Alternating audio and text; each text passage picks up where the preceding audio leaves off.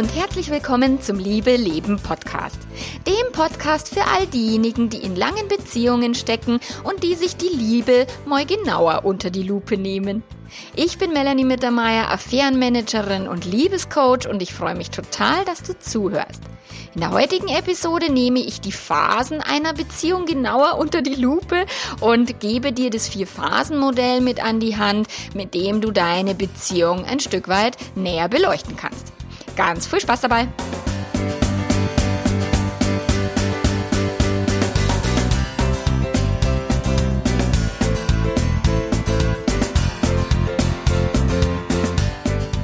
Ja, das Vier-Phasen-Modell. Ich liebe es. Ich finde es ganz, ganz großartig. Ich habe es gelernt von einem Freund von mir und der wiederum hat es gelernt von dem Boris Grundl. Wenn du den Boris Grundl noch nicht kennst, schau dir den mal an. Der macht echt ganz, ganz cooles Zeug zum Thema Führung und, und solche Geschichten. Und der hat, also ob er es jetzt erfunden hat, das Vier-Phasen-Modell, weiß ich nicht. Nur der stellt es vor. Und der Christian Bischoff stellt es auch vor auf seinen Seminaren. Also auch da habe ich es schon gesehen. Und ich nutze es total gern, um zu erklären, wie Beziehungen verlaufen und was da passiert, wenn wir in Krisen stecken. Und dieses Modell er, ermöglicht uns, das ein Stück weit zu visualisieren, also das anschaulich zu machen, dass wir besser verstehen, was passiert denn da gerade. So, in unseren Beziehungen. Die meisten gehen halt in Beziehungen und ja, jeder weiß irgendwie, eine Verliebtheitsphase besteht und die gibt's und die hört auch wieder auf und also zumindest alle, die jetzt darüber schon hinaus sind, die wissen, dass die wieder aufhört. Alle, die noch mittendrin stecken, glauben, dass das für immer so ist und dass sie den Seelenpartner gefunden haben. Aber dazu kommen wir später noch, warum das so ist, dass wir in der Verliebtheitsphase halt die rosa Brille aufhaben und warum das so ist, ähm, das erkläre ich dann nochmal genauer. Und äh, wenn wir jetzt eben schon in längeren Beziehungen stecken, dann wissen wir, okay, ja, das war mal am Anfang recht schön und recht explosiv. Irgendwann hat es aufgehört. So, aber recht viel mehr Gedanken machen sich die Menschen nicht so, in welcher Phase stecke ich gerade und was passiert, wenn wir in einer Krise sind und wo gehen wir denn hin. Und idealerweise erlauben wir uns alle vier Phasen zu durchlaufen, damit wir nicht quasi, sobald es mal schwierig wird, das Handtuch werfen und dann wieder in die neue Beziehung gehen, sondern sondern also sagen, okay, wir lernen auch die Beziehung über lange Jahre aufrechtzuerhalten. Weil ich meine, jeder, der heiratet, der geht grundsätzlich erstmal davon aus, dass das jetzt dauerhaft ist das Ding, dass, dass, dass man da jetzt heiratet für immer und so, bis der Tod uns scheidet. So, sonst würde keiner heiraten. Also die meisten haben schon, die wissen zwar, okay, das kann auch schief gehen, aber die meisten glauben, das geht bei den anderen schief und bei uns nicht. So. Und wenn jemand Kinder kriegt, dann geht, gehen die Paare auch grundsätzlich davon aus, dass die Beziehung mal länger als die ersten drei Jahre übersteht, sondern vielleicht im Idealfall irgendwie so, zumindest so lange hält, bis die Kinder aus dem Haus sind und im Idealfall auch noch drüber hinaus. So, und dafür brauchen wir diese vier Phasen oder dafür, da helfen uns diese vier Phasen, um nochmal zu veranschaulichen, okay, wo steht denn unsere Beziehung gerade und was wäre denn jetzt der nächste Schritt? Wo können wir denn hin? So, und mal bei der Recherche im Internet, das fand ich sehr lustig, ich habe da gelesen, diese drei Phasen durchläuft eine Beziehung immer und immer geht es durch diese fünf Phasen. Eine Beziehung geht immer durch diese sechs Phasen und eine Beziehung läuft immer durch diese neun Phasen. Also ich habe wirklich verschiedenste Zahlen gefunden im Internet. Und natürlich kann man jetzt das irgendwie auf drei Phasen runterbrechen, die sind dann ein bisschen allgemeiner. Die vier Phasen, die ich dir vorstelle, sind auch relativ allgemein gehalten. Die fünf Phasen decken sich mit den vier Phasen, nur hat der das halt mit in fünf Phasen aufgedröselt. Dann diese neun Phasen sind halt nochmal ganz genau aufgesplittet, was passiert wann und wie, in welcher Phase. Und ich meine, wahrscheinlich kann man sogar 20 Phasen draus machen, wenn man das will. Äh, ich mag es immer möglichst einfach, weil das das Gehirn liebt es einfach und das Gehirn kann auch mit einfachen Informationen ähm, mehr anfangen. Und äh, es ist, darf auch ein Stück weit bildlich stattfinden. Und da lassen sich halt diese vier Phasen jetzt auch ganz gut abbilden. Also wenn du, also ich, ich, ich mach dir in die Show Notes, packe ich dir den Link zu meiner Webseite www.melanie-mittermeier.de. Da findest du dann das Bild von diesem Vier-Phasen-Modell. Das macht's halt nochmal klarer, deutlicher und dann kannst du es direkt visualisieren, wo, wo bist du gerade. Und ähm, du kannst das Transkript runterladen zu dieser Podcast-Episode. Auch da werde ich dir das Bild reinpacken. Genau. Es, ja, wahrscheinlich wird es auch ein Video geben. Also ich werde ein Video für YouTube produzieren, damit du da auch ähm, letztlich dann diese, diese vier Phasen nochmal anschaulich am Flipchart nachgebaut, genau, dann äh, ja, nachvollziehen kannst im Video. Aber jetzt sind wir halt nur mal im Podcast und im Podcast haben wir halt nur die, die verbale Geschichte. Da habe hab ich halt jetzt nur meine Sprache zur Verfügung und jetzt dürfen wir uns mit sehr viel Fantasie dürfen wir uns da jetzt dieses Vier-Phasen-Modell vorstellen und du beginnst im Idealfall mit einem Koordinatensystem, mit einer X-Achse und einer Y-Achse so, die linke Achse, die nach oben führt, ist die Achse der Motivation. Und Motivation bedeutet Ziel mal Selbstvertrauen. Also wenn du ein hohes Ziel hast und hohes Selbstvertrauen, wenn du weißt, ja, das packe ich, so dann ist die Motivation sehr, sehr hoch. Sowohl im, im beruflichen Kontext als auch im, im Beziehungskontext. Also wenn du keine Ahnung, frisch verliebt bist und, und du, die, die Partnerin oder der Partner liebt dich auch zurück, so, dann ist das Ziel sehr hoch, das Selbstvertrauen ist sehr hoch und die Motivation sehr hoch, in diese Beziehung zu investieren und Zeit zu verbringen und kreative Geschenke zu machen und so weiter. Also da ist die linke Achse, die nach oben führt, ist die Motivationsachse. Und da ist natürlich logischerweise, je höher, desto höher motiviert. So, und da ist halt unten null, die Motivation ist bei null und dann oben die Motivation ist bei was, was ich zehn wenn wir so wollen. So, dann die Achse auf der horizontalen Ebene ist die Achse der Kompetenz. Kompetenz bedeutet Wissen mal Erfahrung, was heißt, du kannst zwar dir viele Pornofilme anschauen. Wenn du nicht in echt vögelst, wird es nicht zu echter Kompetenz. Dann hast du vielleicht viel Wissen, aber du hast keine Erfahrung. Du kannst viele Beziehungsbücher lesen und Ratgeber. Wenn du es nicht in deiner Beziehung anwendest, das Wissen und echte Erfahrungen dazu packst, dann wird es nicht zur Kompetenz. Also Wissen allein reicht nicht. Eine Erfahrung allein reicht auch nicht, weil die meisten Menschen haben keinerlei Wissen über Beziehungen, sondern sie haben nur die Erfahrungen, die sie in ihrem Elternhaus gelernt haben und wursteln dann in ihren eigenen Beziehungen ungefähr so rum wie die Eltern. Das heißt, ja, die Erfahrung ist zwar da, vorgelebterweise, aber es fehlt das Wissen, Beziehungen in der heutigen Zeit so zu leben, dass sie eben nicht vor dem Scheidungsrichter landen oder dass sie halt wirklich die Krisen äh, überstehen und so weiter. Und da hilft dir natürlich Wissen und die Erfahrungen, wenn du das zusammenpackst, dann wird es echte Kompetenz. Und da sind wir ah, ganz also am Schnittpunkt von den beiden Achsen. Da ist die Kompetenz bei Null du, du hast keine Ahnung, dass du keine Ahnung hast.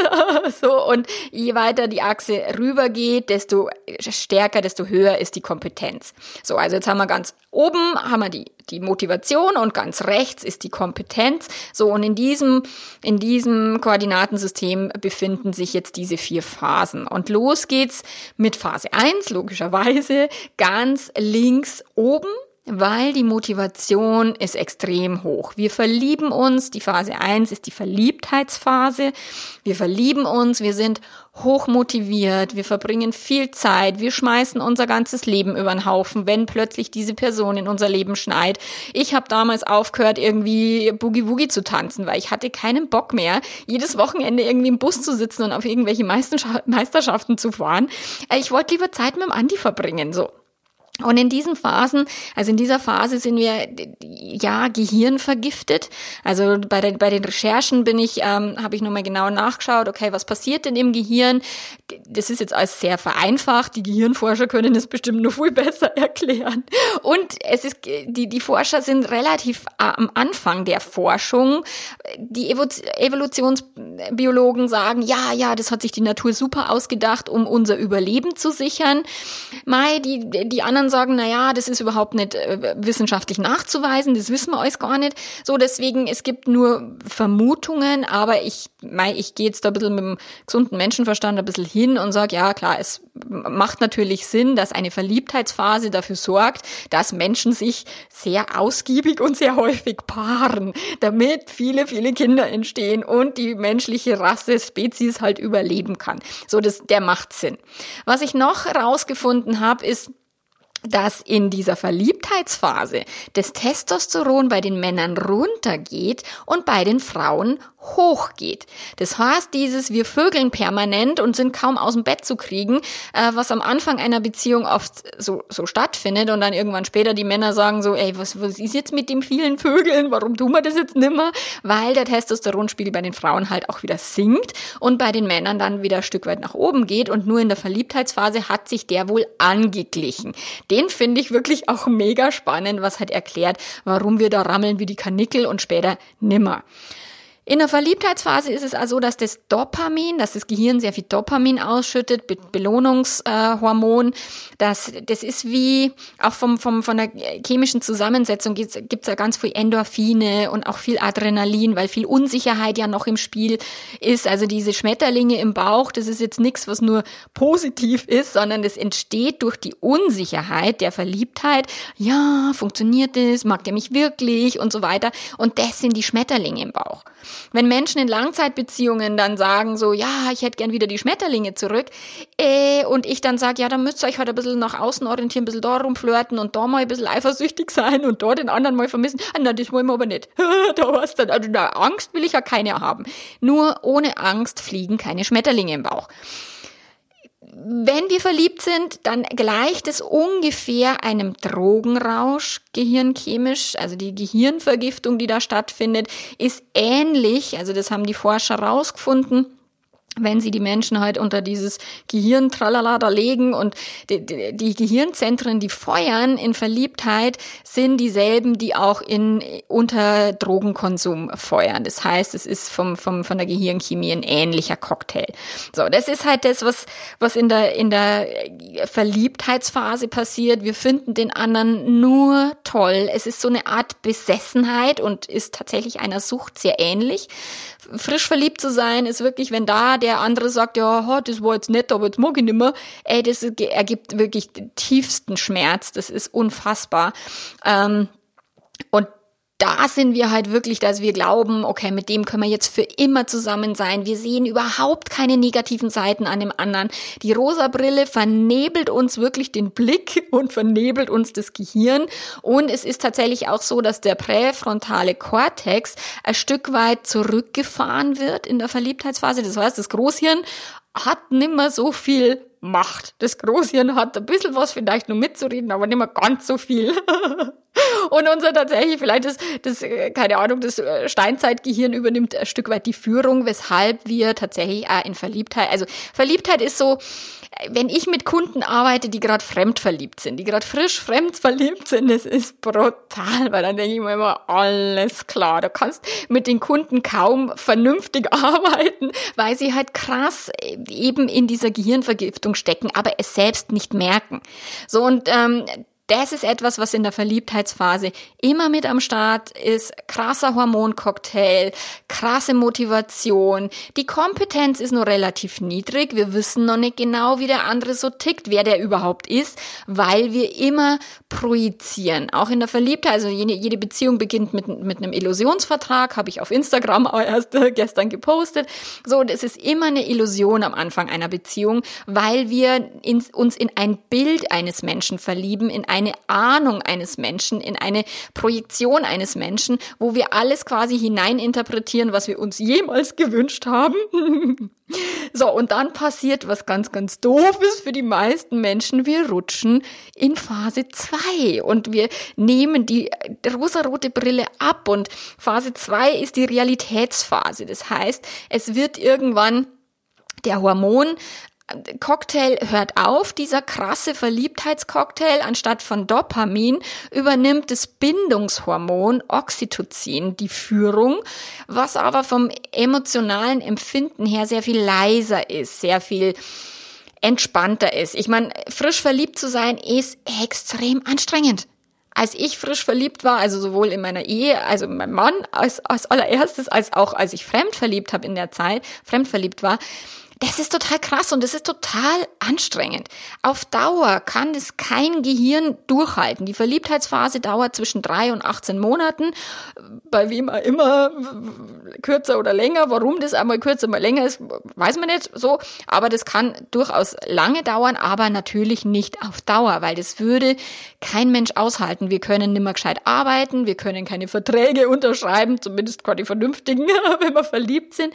So, und deswegen muss das System runterrutschen in Phase 2. Und auf dem Koordinatensystem rutscht quasi die 2 ein Stück weit nach unten und gleichzeitig auch ein Stück weit nach rechts, was bedeutet, die Motivation geht ein bisschen runter, die Kompetenz steigt.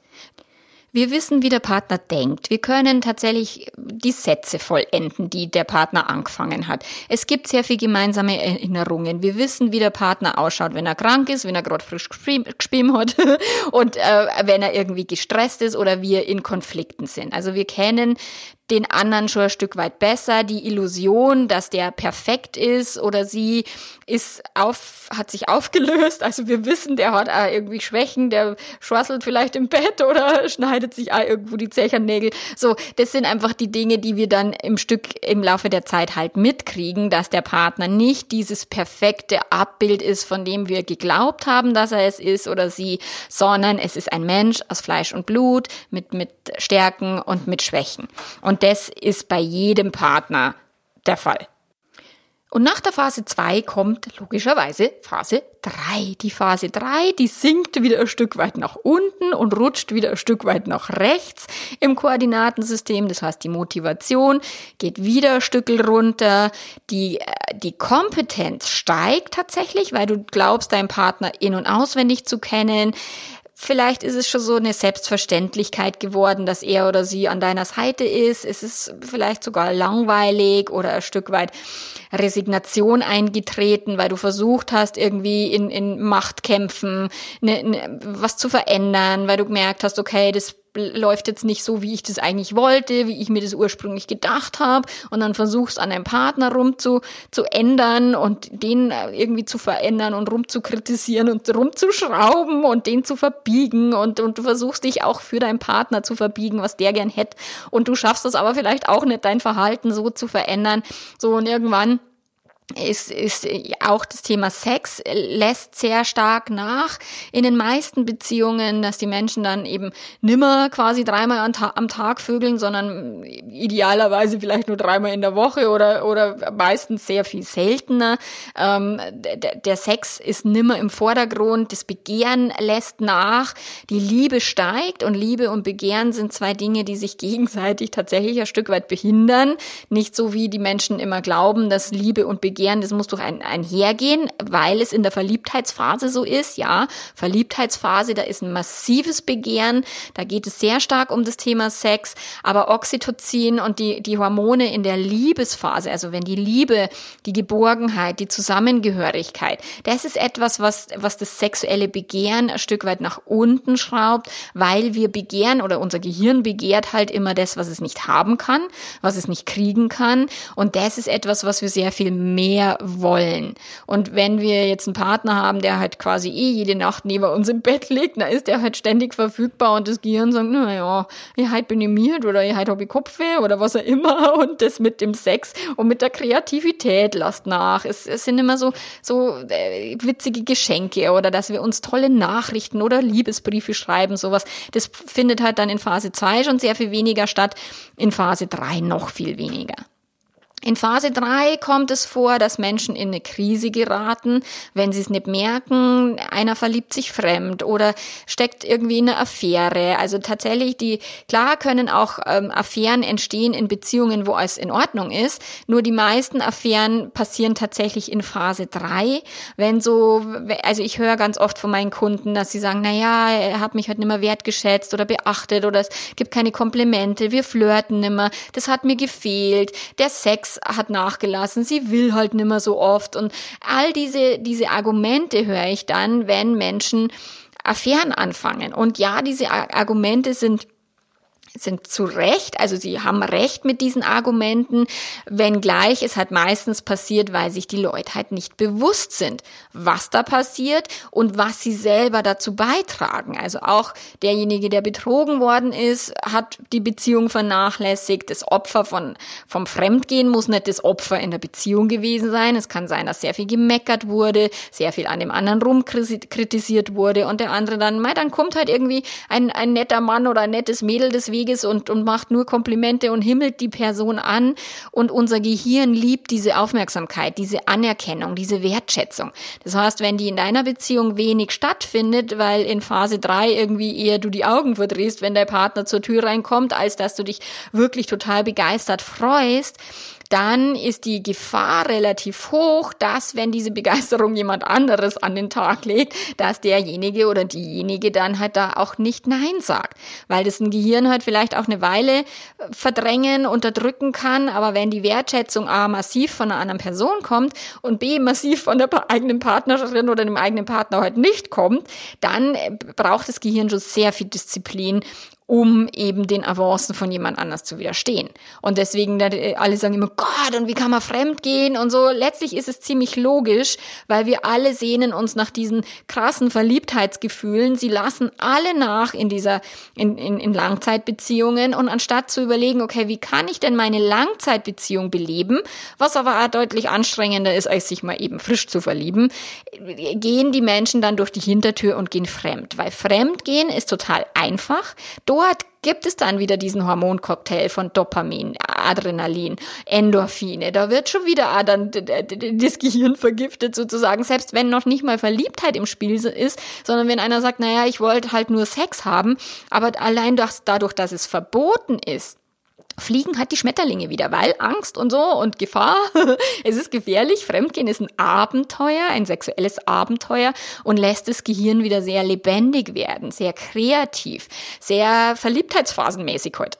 genau, eine Affäre ist noch viel krasser, wenn die mit, mit hohen Gefühlen auch einhergeht, als eine Verliebt, als eine normale Verliebtheit, wo man das darf, wo man sich quasi zueinander quasi finden kann, weil das Gehirn kann das nicht haben, was es hat haben will und das, das lässt die Gefühle nochmal so viel stärker werden, so potenzieren, dass die Menschen, die in Affären stecken, mir dann oft sagen, ja, und wir sind seelenverwandt und wir, wir können quasi schon über die Entfernung die Gedanken von dem anderen lesen und so weiter.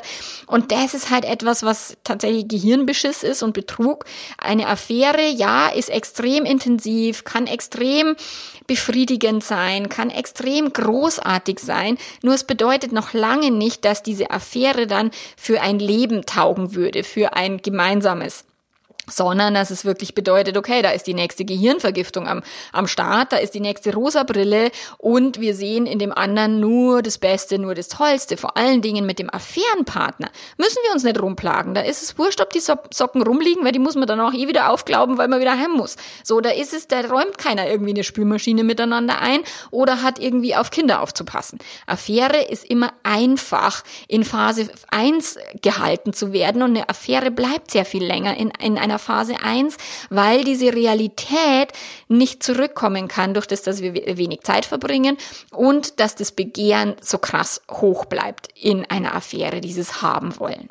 So, und jetzt steckt man in, in Phase 3. Das Schlamassel ist halt jetzt schon passiert irgendwie, ja, Langweile, Öde, Resignation, Affäre, whatever. Heute habe ich ja mein Kunde gesagt, ja, irgendwie nach einer innerlichen Kündigung, als hätte, hätte seine Frau schon vor Jahren die innerliche Kündigung eingereicht. So, und ja, das ist ähnlich. Und es ist, wenn, wenn wir jetzt dieses Modell auf eine berufliche Situation ummünzen, umwandeln, dann ist sicherlich in Phase drei, wo dann der Arbeitnehmer innerlich gekündigt hat oder wo dieses Projekt vielleicht einfach ins Stocken gerät und die alle sagen, ja, das bringt doch eh nix und irgendwie nur noch Pflichtprogramm abliefern, anstatt neue Ideen einzubringen und kreativ dieses Projekt vorwärts zu, zu treiben. Ja, und dann in Phase 3 ist es so, dass in Beziehungen die Menschen dann ganz gern aussteigen. so, die sagen, okay, Phase 3, blö, blöde Gefühle, blöde Situation, blöde Phase, da will ich raus, ich will wieder zurück in Phase 1. Ich will wieder verliebt sein, ich will wieder in die neue Liebe und, und, und mich verlieben und mich lebendig fühlen und so weiter. Deswegen ist eine frische Verliebtheit in einer Langzeitbeziehung, also eine Fremdliebe, da so gefährlich. Gerade Frauen nehmen sehr schnell dann Reiß aus und nehmen diesen, diesen Weg in, in Kauf, sich von der Langzeitpartnerschaft zu verabschieden und in die neue Liebe sich zu stürzen. Äh, ja, die neue Liebe fängt dann auch mit Phase 1 an und wenn sie überhaupt irgendwie alltagstauglich ist, die Affäre, dann wird sie auch durch diese Phasen gehen. Es ist eine Illusion, dass der Partner dann viel besser passen würde. Und ja, kann natürlich sein, dass du dich im Laufe der Zeit entwickelt hast und dass du dann einen Menschen kennenlernst, mit dem du sehr viel besser funktionierst oder zusammenpasst, vielleicht für die nächsten 10, 20 Jahre deines Lebens. Und das kann durchaus sein. Nur die meisten geben zu früh auf oder sie, sie geben sich dieser Illusion hin, die eine neue Liebe verspricht dieser Gehirnvergiftung, so, ah ja, wir gehören jetzt zusammen, also muss mit dieser Langzeitbeziehung irgendwas faul sein, war es nicht der Richtige, weil ich dachte ja, dass ich bis ans Ende meiner Tage nur noch Augen für ihn und sie habe und dass wir Happy End und überhaupt diese Hollywood und Disney Seuche verseucht uns zusätzlich unser Gehirn, dass wir sagen, okay, Phase 3 ist doof, die Beziehung ist falsch, der Partner ist falsch, irgendwas stimmt hier nicht, also steige ich wieder aus. Und dann ist die Trennung natürlich sehr naheliegend zu sagen, okay, du hast mich betrogen, du Arsch, ich trenne mich. So, du, keine Ahnung, wir haben keinen Sex mehr und eine andere will mit mir Sex haben, okay, ich trenne mich. So, ja, das ist ein leichtes und das nennt man dann serielle Monogamie, was die meisten Menschen äh, in der westlichen Welt auch als Beziehungskonzept haben. Sie sind immer einige Jahre treu und wenn es dann nicht mehr funktioniert, wenn sie in Phase 3 rutschen, dann trennen sie sich und sind wieder, fangen halt wieder an von Phase 1 auf Phase 2, Phase 3 und wenn es dann wieder öde wird oder langweilig oder jemand fremd geht, gehen sie wieder zurück in Phase 1 und, und wollen halt wieder quasi frisch verliebt sein. So, nur wenn du jetzt sagst, okay, ich bin in einer Langzeitbeziehung und ich will den Scheiß nicht, ich will nicht mich scheiden lassen und ich will auch nicht irgendwie permanent jeder frischen Verliebtheit da irgendwie hinterherrennen, auch wenn es mich mal erwischt, sondern ich möchte tatsächlich diese Beziehung stabilisieren, diese Beziehung wieder von der Motivation her nach oben ziehen. Weil Phase 4 ist, ist eine Phase, die sehr weiter, sehr viel weiter oben wieder ist. Vermutlich nicht so weit oben von der Motivation her wie Phase 1, weil das ist richtig Besessenheit und Hormoncocktail, der da am Start ist. Das wird eine Langzeitbeziehung nicht mehr hinkriegen.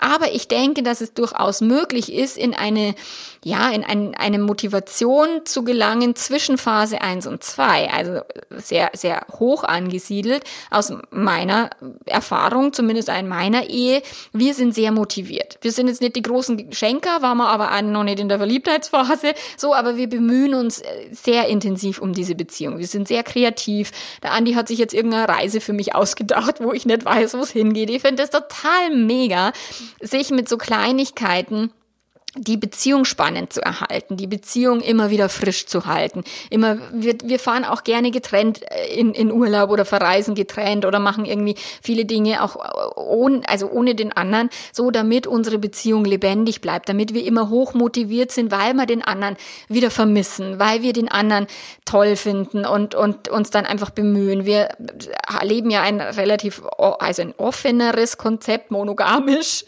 oder quasi monogam, so wo wir wissen, dass es auch andere Menschen gibt, die uns toll finden. Also es gibt immer Frauen, die meinen Mann sehr heiß und sehr attraktiv und toll finden und es gibt Männer, die mich gut finden und ich andere Männer so. Das ist, wir wissen das, wir haben das am Schirm und das ist etwas, was uns bereichert und wo wir auch nicht sagen, so, das darf du aber nicht, sondern wo wir sagen, okay, wie das mit der ewigen Treue, wahrscheinlich wird es nicht so wirklich funktionieren, also lass uns das doch ein bisschen entspannter an, angehen, als die meisten Paare das tun. So, und das wiederum steig, steigert bei uns die Motivation und hält unsere Lebendigkeit in der Beziehung hoch. Nur wenn du von, und wir waren auch schon in Phase drei, wir saßen auch schon an der Bettkante und haben gestritten und fanden es total ätzend, mein Mann irgendwie, dass wir zu wenig Sex haben. Und ich dachte mir so, komm drauf klar, das ist vorbei, das wird nie wieder so.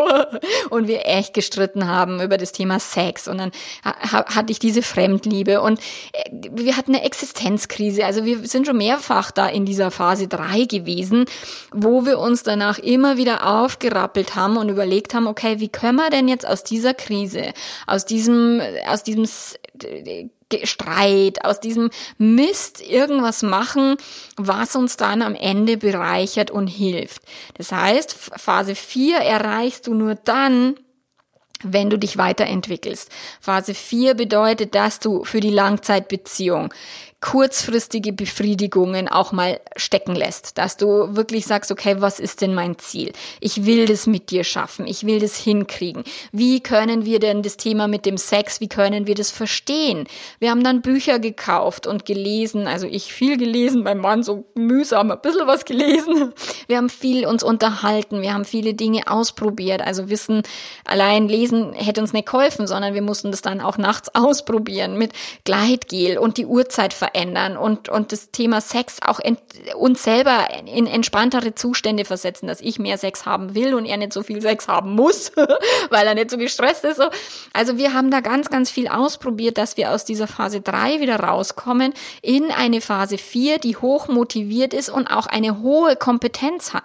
Also wir wissen genau, was beim anderen los ist, aber wir erlauben uns auch immer wieder den anderen neu zu entdecken. Also die Neugierde auch aufrecht zu erhalten halten, damit wir nicht sagen, na der schon wieder und Nerv und Augen verdrehen, sondern dass wir wirklich sagen, okay, es ist einfach mit dir, es ist so schön Zeit zu verbringen. Wir waren am Freitag im Theater und äh, ich habe ja immer mal wieder Coachings, wo die Menschen mir sagen, na ja, ich versuche halt möglichst Zeit mit meinem Partner nicht zu verbringen alleine. Also ich versuche, dass dann immer die Kinder dabei sind oder der Hund oder oder was auch immer, weil alleine wir zwei, das ist total langweilig. Und ich kann den nicht nachvollziehen. Das ist, wenn, wenn ich mit meinem Mann, wenn wir irgendwas ausgemacht haben wie Theater, dann wissen wir, hey, das wird ein super spaßiger Abend. Und ich meine, das war ein tragisches Theaterstück, Räuberkneißl. Ich habe mir irgendwie die Augen ausgeheult in dem Theaterstück.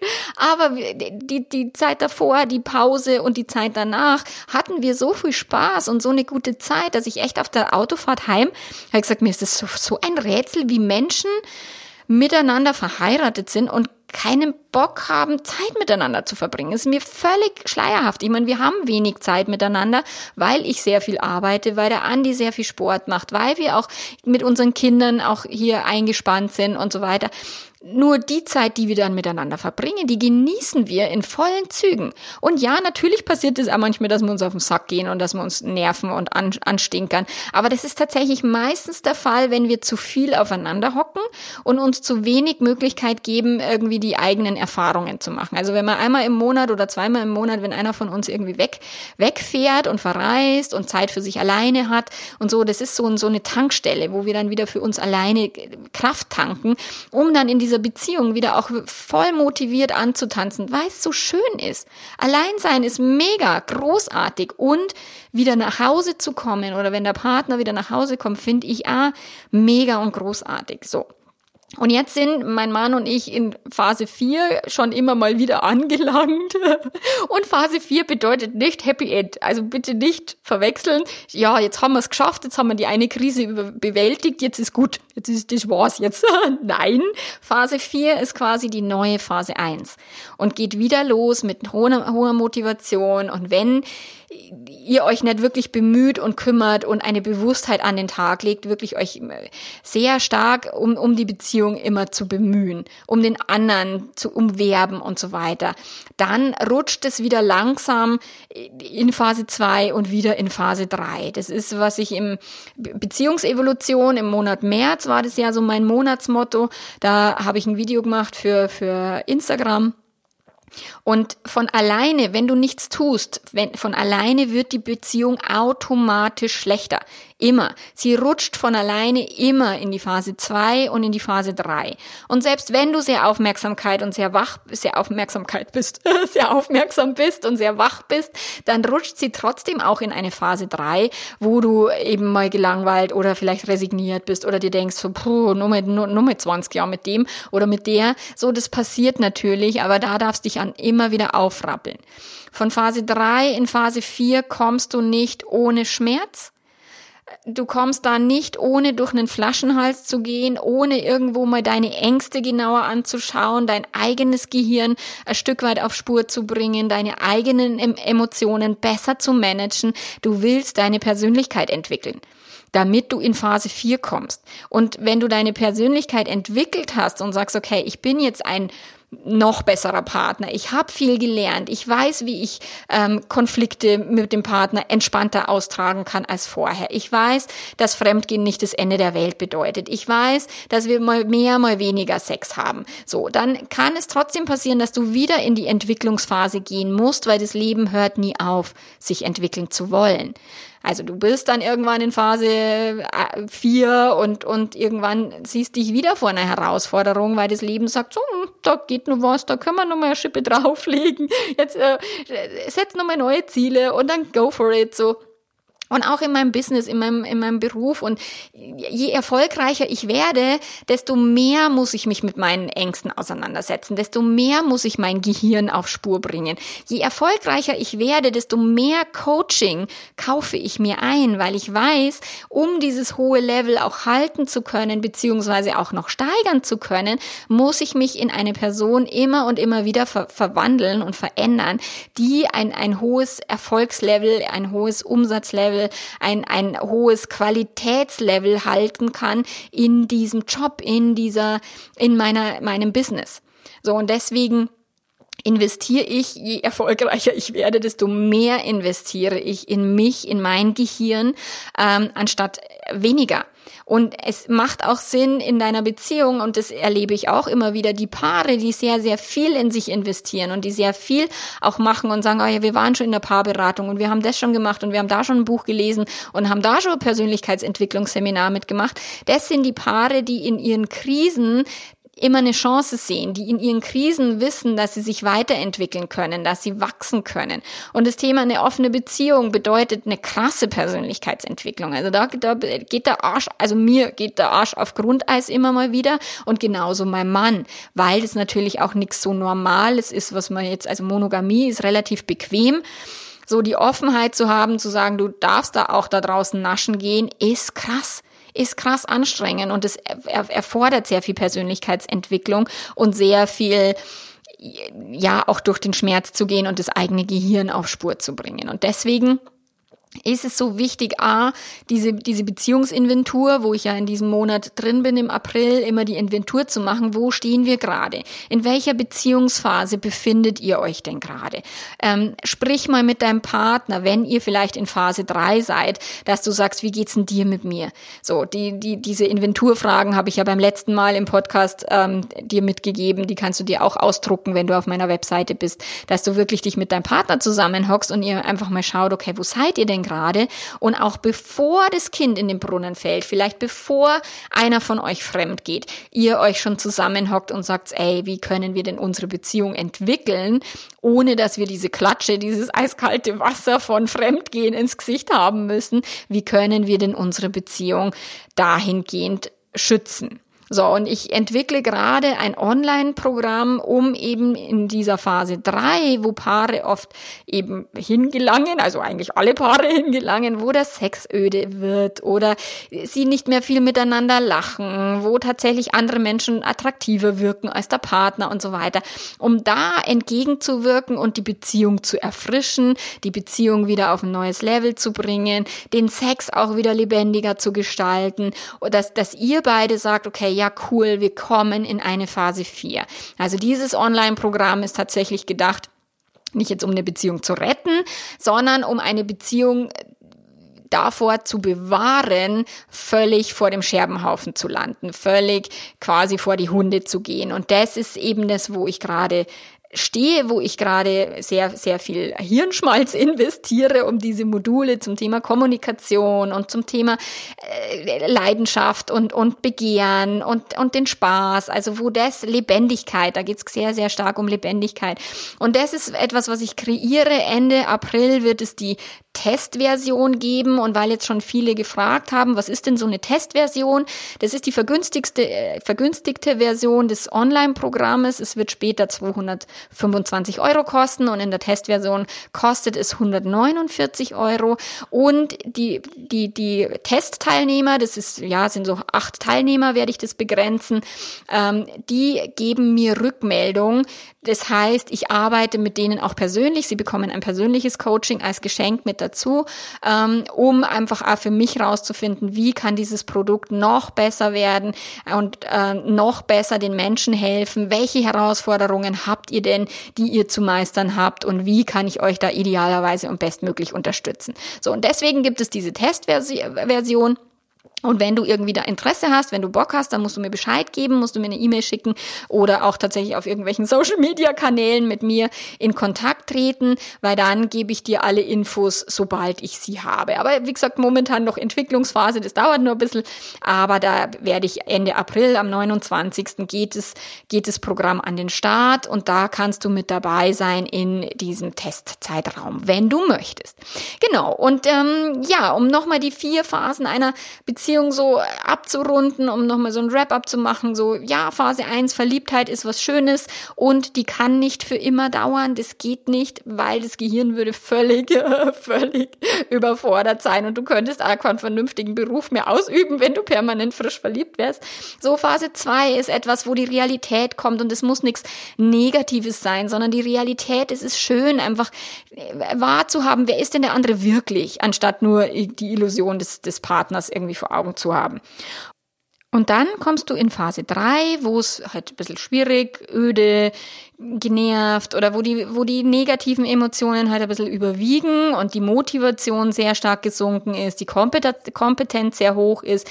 Und daraus willst du dich wieder rausentwickeln, aufrappeln mit deinem Partner zusammen, auch durch den Schmerz, durch den Flaschenhals gehen, euch zu entwickeln, Paarberatung zu buchen, ein Beziehungsbuch zu lesen, was auch immer euch dabei hilft oder meinen Social Media Kanälen folgen, weil ich gebe euch ganz, ganz viel Tipps, um euch eben wieder aus einer Phase 3 rauf zu rappeln und wieder in Phase 4 zu kommen und dann auch zu wissen, okay, das ist jetzt nicht irgendwie Ruhekissen und für immer Happy End, sondern auch da dürfen wir wieder weiter in diese Phasen gehen. Und es ist nichts Schlimmes. Es ist der Lauf der Dinge und es ist alles fein, wie es ist.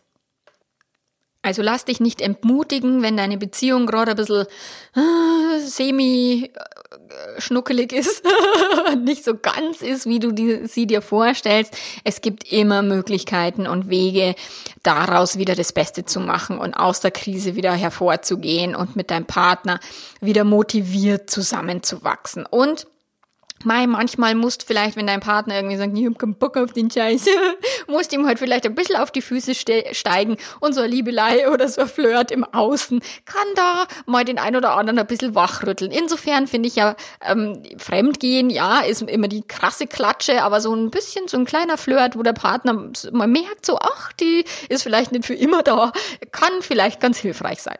Genau. In diesem Sinne, es war mir ein Fest wie immer und wir hören uns nächste Woche wieder. Bis dahin, mach's gut. Ciao, ciao. Vorher schon erwähnt, findest du in den Shownotes das Transkript und auch das Bild zu dem, zu dem Vier-Phasen-Modell oder du gehst auf meine Webseite www.melanie-mittermeier.de und da findest du auch die Informationen zu dieser Podcast-Episode. Wenn du gerade betrogen worden bist oder fremdverliebt, dann findest du auch auf meiner Webseite eine kostenlose E-Mail und Videoserie, die dir hilft, in dieser Krise eben von Phase 3 in Phase 4 zu kommen. Und wenn du Beta-Tester werden willst für mein Online-Programm, auch dann gib mir einfach Bescheid und schreib mir. Bis dahin.